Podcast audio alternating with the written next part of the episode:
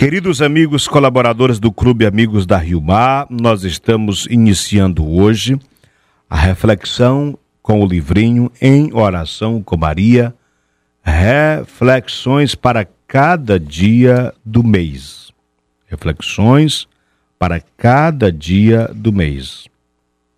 A oração é fundamental em nossa vida, já isto o temos bastante consciência disso é o nosso combustível. Quem descuida da oração enfraquece espiritualmente e pode perder o ardor missionário e o compromisso com a vida. Assim sendo, nós vamos apresentar este livrinho, vamos trabalhar durante uma semana e vamos motivar para que esse livrinho não seja livrinho descartado, mas seja livro para todos os dias você fazer uma meditação mariana. Santo Afonso Maria de Ligório, fundador dos missionários redentoristas, ele dizia que um devoto de Maria não se perde. Um devoto de Maria não se perde, dizia ele.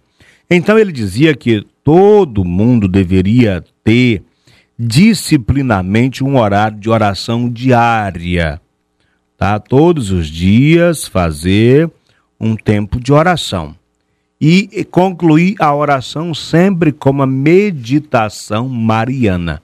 Era uma indicação de Santo Afonso Maria de Ligório, fundador dos Redentoristas, um grande devoto de Maria. Ele escreveu um livro muito bom chamado As Glórias de Maria. Muita gente hoje lê esse livro, tem nas Paulinas. Mas agora nós vamos meditar este livro do José Carlos Pereira nós vamos meditar este livro do José Carlos Pereira. Ele é padre, é teólogo, pastoralista.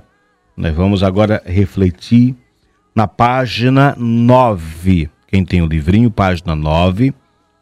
Maria, sinal de Deus. Nós começamos lendo o profeta Isaías, capítulo 7, versículos 10 a 17 o Senhor Deus falou de novo a Acás, dizendo: Pede para você um sinal do Senhor Deus nas profundezas da morada dos mortos ou na sublimidade das alturas. Acais respondeu: Não vou pedir, não vou tentar o Senhor Deus. Disse-lhe o Senhor Deus: Escute, herdeiro de Davi. Será que não basta vocês cansarem a paciência dos homens? Precisam cansar também o próprio Deus?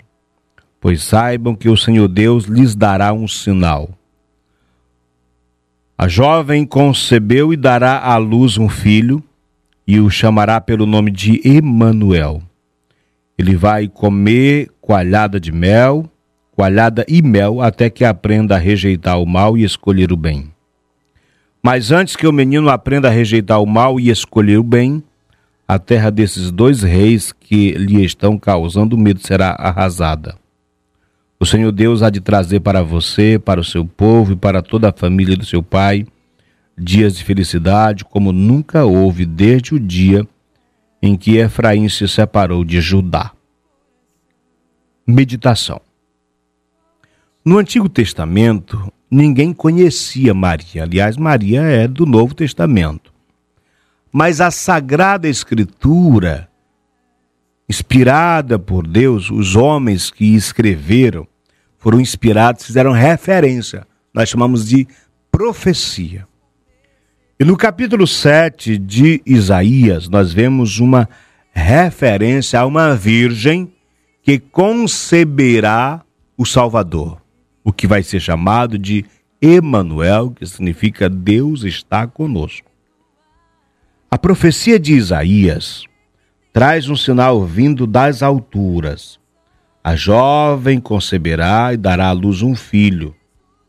Será chamado pelo nome de Emanuel, que significa Deus conosco. Ou seja, a partir do nascimento de Jesus, vindo ao mundo através de Maria, Deus está sempre conosco.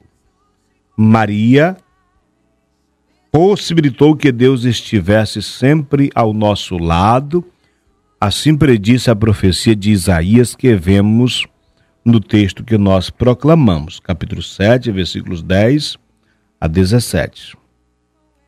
Desse modo, não temos por que temer.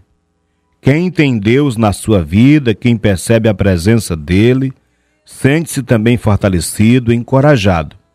Foi isso que Maria sentiu quando se colocou à disposição de Deus, num voto de profunda confiança naquele que iria fazer dela a mãe do Salvador, realizando as profecias.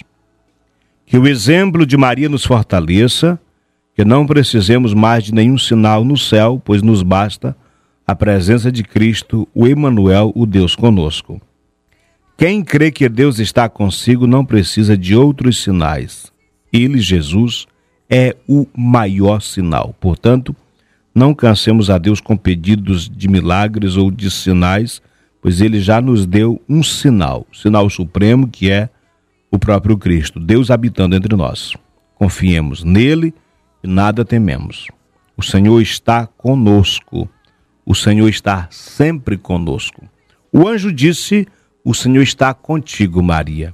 Hoje nós podemos acolher esta palavra, Ele está conosco. Esse anúncio também deve ecoar nos nossos ouvidos. Deus está conosco. Contemplando e rezando. O anjo do Senhor anunciou a Maria e ela concebeu do Espírito Santo. Ave Maria, cheia de graça, o Senhor é convosco. Bendita sois vós entre as mulheres, e bendito é o fruto do vosso ventre, Jesus.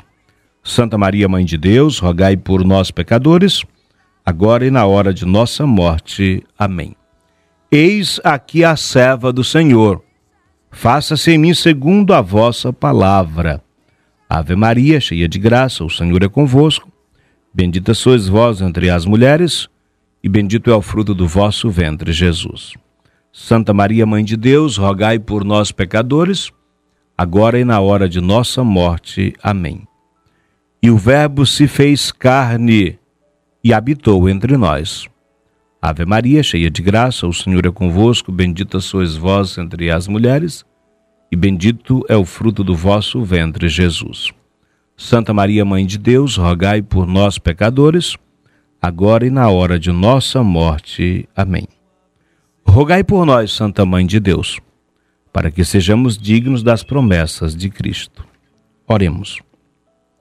Infundi, Senhor, como vos pedimos, a vossa graça na nossa alma, para que nós, que pela anunciação do anjo conhecemos a encarnação de Cristo, vosso Filho, pela sua paixão e morte na cruz, sejamos conduzidos à glória da ressurreição.